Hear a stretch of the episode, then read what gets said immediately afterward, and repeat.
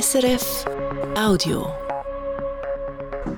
Heute die letzte Wirtschaftswoche dieses Jahres zusammen mit Karen Horn. Sie ist Ökonomin und Publizistin. Und heute sprechen wir unter anderem über zwei Persönlichkeiten, die das moderne Europa geprägt haben und auch über die Frage, ob künstliche Intelligenz mehr ist als nur ein Hype. Am Mikrofon Matthias Heim.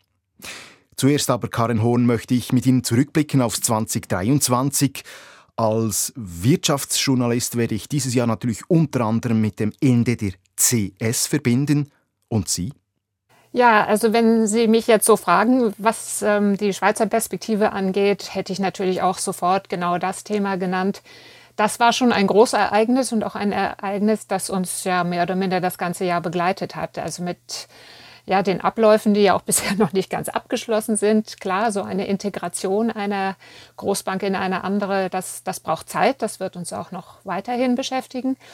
Aber das ganze ordnungspolitische Thema, das sich daran anknüpfte, also wie, wie, schön ist das, wenn der Staat so eingreift, wenn er eine Großbank im Grunde nötigt, eine andere zu schlucken. Wie geht man dann um mit dem Koloss, der auf diese Art und Weise entsteht? Sind die Garantien gerechtfertigt gewesen? Warum hat man eigentlich die Too-Big-to-Fail-Regelung nicht nutzen können und wie müsste man sie anpassen, damit das eben in Zukunft doch mal geht? Das ist natürlich ein, ein Riesenthema gewesen. Und ähm, insofern denke ich, das war wirklich für die Schweiz das Wichtigste. Aber international gibt es natürlich auch Ereignisse. An was und denken Sie da beispielsweise? Ja, ich glaube gar nicht so sehr ein einzelnes Ereignis, sondern eine Entwicklung eher. Und da würde ich denken an die Preiswende, wenn man so will.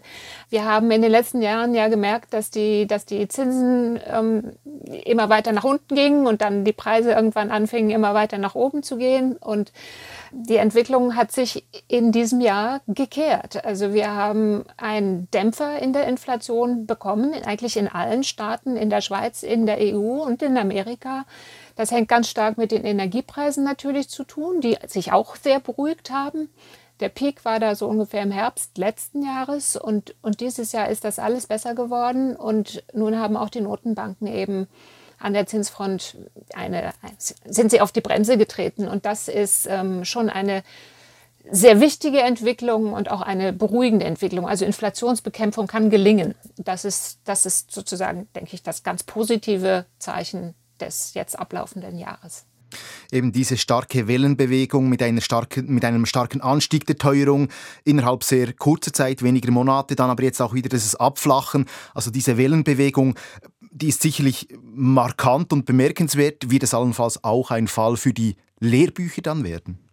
Ja, das könnte man vielleicht so sehen. Ich glaube auch, dass die Art und Weise, wie die Geldpolitik sich international koordiniert und auch wie sie sich gegen Entwicklungen stemmt, das ist schon etwas Neues, ähm, etwas, wo man gelernt hat aus den großen Krisen, natürlich der ganz großen Krise vor 100 Jahren, aber auch der, der, der Krise, die wir nach der Finanzkrise hatten.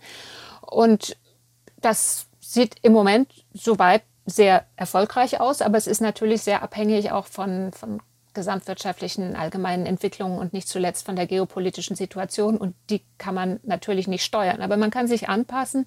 Und das ist bisher, glaube ich, tatsächlich nicht so schlecht gelungen.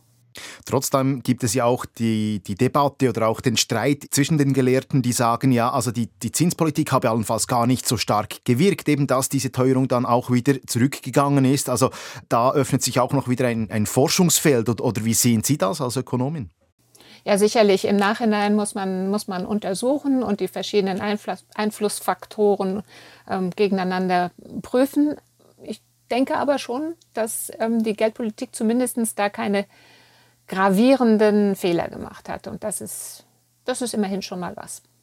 Karen Horn sprechen wir noch über zwei Persönlichkeiten, die große Spuren oder sehr große Spuren in Europa äh, hinterlassen haben. Zwei Persönlichkeiten, die diese Woche verstorben sind. Zum einen der deutsche Politiker Wolfgang Schäuble, 81-jährig, zum anderen der Franzose Jacques Delors, 98-jährig. Und gerade Delors gilt ja als einer der geistigen Väter auch der modernen EU und auch des Euros. Wie beurteilen Sie jetzt rückwirkend sein Wirken für das moderne Europa? Jacques Delors war sicherlich und übrigens genauso wie Wolfgang Schäuble ein großer Europäer, also jemand, der dieses Projekt voranbringen wollte, der sich sein ganzes Leben lang auch dafür sehr eingesetzt hat. Und insofern ähm, ohne ihn ist die europäische Gegenwart gar nicht denkbar. Er war wirklich prägend mit seinem Entwurf, dem Weißbuch zum Binnenmarkt, mit der einheitlichen europäischen Akte, mit, also mit verschiedensten Plänen und vor allem natürlich mit dem dreistufigen Plan zur der zur Grundlage für den Vertrag von Maastricht wurde, also tatsächlich dann für den Euro.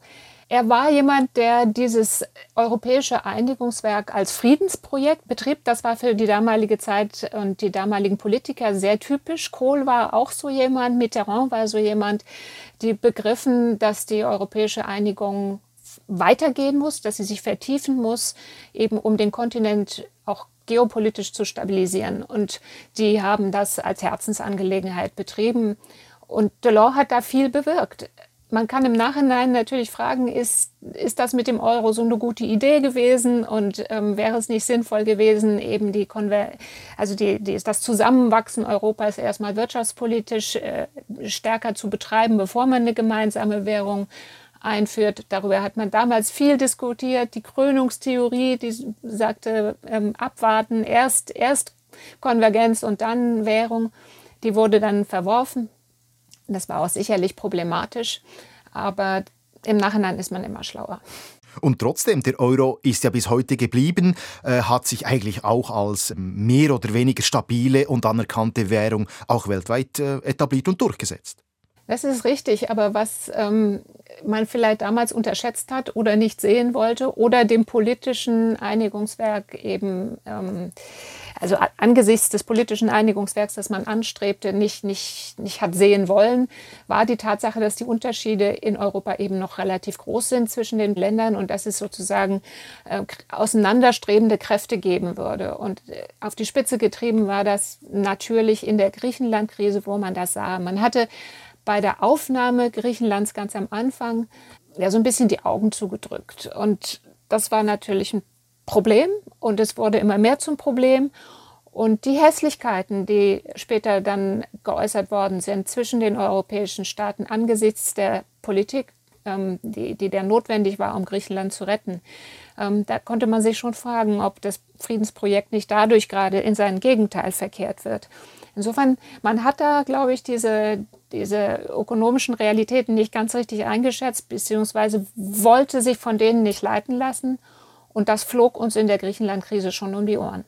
Eben, das war dann auf dem Höhepunkt 2015 und ein ganz entscheidender Mann war damals Wolfgang Schäuble als Finanzminister der deutschen Regierung unter Angela Merkel. Auch er ist diese Woche 81-jährig gestorben und hat eben in dieser Phase damals sehr stark auch auf eine strikte Sparpolitik und eben auf die Einhaltung dieser Vorgaben auch gepocht und eigentlich bis zu einem gewissen Grad auch die, ja, die, diese ganze Eurozone und den Euro auch ähm, auf eine sehr harte Probe gestellt. Ja, man muss, man muss wissen, Schäuble war Jurist. Er sah sich vielleicht in einer ungewöhnlichen Art und Weise an Gesetzestexte und auch an das europäische Recht gebunden. Aber er war auch immer Ordnungspolitiker, Ordoliberaler der Freiburger Schule. Er kam ja auch aus Freiburg. Und es war für ihn wichtig, dass man sich an, an die Grundsätze, die festgehalten und vereinbart waren, auch tatsächlich hält. Außerdem war er ein sehr gewiefter Verhandler und er hat natürlich gegenüber Griechenland da eine Drohkulisse aufgezogen. Deswegen auch immer mal das Gerede über den Grexit, das Ausscheren als zumindest temporäre Möglichkeit. Diese Dinge, wie weit er die ernst gemeint hat, weiß man nicht. Es war sicherlich wichtig, um gegen diese Art Punkband, die damals in Griechenland an der Regierung war, etwas zu bewirken, dass das eher so hart war. Ich glaube, dass diese Haltung nach außen nicht besonders gut ankam, aber wahrscheinlich war sie notwendig, um da zu erreichen, dass man weiterkommt. Das war etwas, was auch nur ein Wolfgang Schäuble konnte. Das durchstehen, das durchboxen und in aller Härte darauf bestehen. Aber es war einfach schrecklich, dass es dazu kam. Und wenn man so will, Schäuble fand sich in der Situation wieder, wo er die ökonomische Logik irgendwie verarbeiten musste, die die Leute, die vor allem politisch dachten, wie es Jacques Delors war, wie es Kohl war, wie es auch Merkel war. Er musste die versuchen, irgendwie zu vereinbaren und zu einem einigermaßen guten Ende zu bringen. Ne? Nicht einfach. Sie haben eben diese Punks in Griechenland in Anführungs- und Schlusszeichen angesprochen. Da meinen Sie natürlich den damaligen Finanzminister Varoufakis, gewissermaßen den, den Gegenpol so zu diesem, ja, vielleicht auch etwas strengen Wolfgang Schäuble aus Deutschland. Sie haben ja Schäuble selber auch gekannt. Haben Sie im Nachgang eigentlich nochmals zu dieser Krise von damals die Ereignisse auch mit ihm besprochen oder nochmals erörtert und ähm, aufgearbeitet, in Anführungs-? Also das habe ich persönlich nur nicht mit ihm, aber das hat er in den Medien häufig genug gemacht und ähm, er war schon da mit sich im Reinen. Vor allem hat er ja auch das bewirkt, was er bewirken wollte. Es gab ja eine Lösung. Er ist derjenige, der natürlich die harte Kulisse aufgezogen hat, aber er hat ja auch die Hilfspakete für Griechenland ausverhandelt. Er hat dafür gesorgt, dass die Troika an Bord kam. Das war insgesamt für Griechenland eine wirklich harte Geschichte. Das, ähm, ein Viertel des Bruttoinlandsprodukts war weg. Die Anpassung zog sich über viele Jahre hin. Vom jetzigen Standpunkt aus gesehen würde man sagen, es war, es war schrecklich, aber wo man jetzt gelandet ist, ist, ist schon gut. Manchmal sind solche Prozesse scheußlich und Schäuble würde sagen oder hat auch häufig gesagt, eingebrockt haben sich die Griechen das schon selbst, ähm, eben in der ganzen Zeit vorher und die Europäer haben geholfen indem sie, also in Anführungsstrichen geholfen, indem sie eben anfangs da die Augen zu sehr zugedrückt haben, weil das politische Ziel so wichtig genommen wurde. Wie gesagt, er war Verhandler und mit seinem Verhandlungsresultat war er sehr im Reinen und ähm, die Angriffe, die auch übrigens Herr Varoufakis jetzt im Nachhinein auch noch als Nachruf meinte formulieren zu müssen, Schäuble war der Erste, der sowas aushielt. Und persönlich, wie haben Sie ihn da erlebt, wenn er eben vielleicht etwas abseits des äh, Rampenlichts stand? Schäuble war ein, ein intellektueller Kopf, also jemand, der sehr tiefgründig nachdachte und philosophieren konnte, auch gerne aus dem Stegreif, was immer für Journalisten ganz schwierig war, weil man nie wusste, was kommt. Und ich fand ihn immer unglaublich, er war sehr, sehr freundlich. Also ich glaube, mit seinen Mitarbeitern und eben mit seinen Verhandlungspartnern konnte er schrecklich sein. Aber wenn man nicht die Ehre hatte, in diesen politischen engeren Kreis ähm, vorzudringen, dann war er ein sehr, sehr, sehr, sehr netter, sehr umgänglicher, sehr kluger, sehr empfindsamer Mensch, mit dem man gut sein konnte. Ich habe ihn sehr geschätzt. Karen Hohn, lassen wir die Vergangenheit hinter uns und blicken jetzt nach vorne. Die vergangenen Jahre waren sehr äh, geprägt oder sehr häufig auch geprägt von großen Hypes, gerade im Wirtschafts- und Technologiebereich. Denken wir vielleicht jüngst an die ganzen Kryptowährungen oder auch an Blockchain, haben doch die Schlagzeilen während Jahren zeitweise dominiert. Dieses Jahr war es dann vor allem die künstliche Intelligenz, war in aller Munde auch.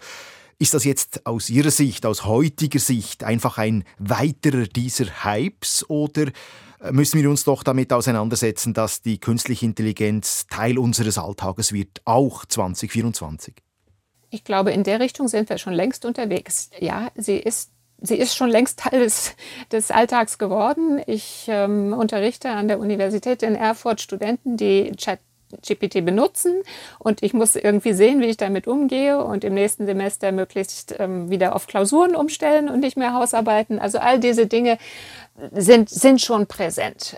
Es ist aber nicht nur lästig, sondern es ist eben auch eine, eine große Chance. Und es ist eine Chance ähm, nicht nur für Leute, die Texte schreiben müssen, sondern es ist eine Chance in, in, in der Recherche, in, in der Produktion, die Entwicklung von Technologien, die ähm, mehr können, als wir so ad hoc leisten könnten. Ich glaube, da ist noch, da ist ganz viel Musik noch drin. Aber es geht mit der künstlichen Intelligenz ein bisschen ähnlich wie mit all den anderen Dingen, die Sie erwähnt haben, also Bitcoin, diese Kryptowährungen und so weiter, werden politisch anfangen und auch anfangen müssen, das schärfer zu regulieren. Und ähm, die Frage ist, ob danach noch die Luft bleibt, dass man die ganzen Vorteile dieser neuen Technologien auch wirklich nutzen kann. Man neigt ja dazu, zu viel Angst zu haben vor dem Unbekannten, was da kommt und dann möglicherweise durch die Regulierung auch wieder zu weit zu gehen. Technisch ist das sehr herausfordernd und insofern kann ich auch keine Prognose abgeben, ob es uns gelingen wird, das vernünftig zu regulieren. Aber ich denke, sein muss das, aber eben mit, mit Klugheit und Vorsicht. Eben, und die Frage ist dann nicht nur bei dieser Technologie, auch inwiefern dass die Gesetzesparagraphen auch an die technische Wirklichkeit dann angewendet werden können oder ist eben der technische Fortschritt nicht sehr viel schneller als die Gesetze dann ähm, implementiert äh, sind, dass wir dann wahrscheinlich so die einmal mehr die, die Krux werden. Bei der künstlichen Intelligenz ist es ja so, dass man das Gefühl hat, dass die Folgen noch gar nicht so richtig begriffen sind. Und genau das macht eben Regulierung so schwierig. Ähm, bei den anderen Sachen, ähm, diese, diese Plattformen wie FTX oder Binance oder so weiter, da hat man mittlerweile begriffen, dass sie im Grunde ebenso zu behandeln sind wie andere Bankhäuser auch. Und insofern muss man da ein bestehendes Regelwerk anpassen.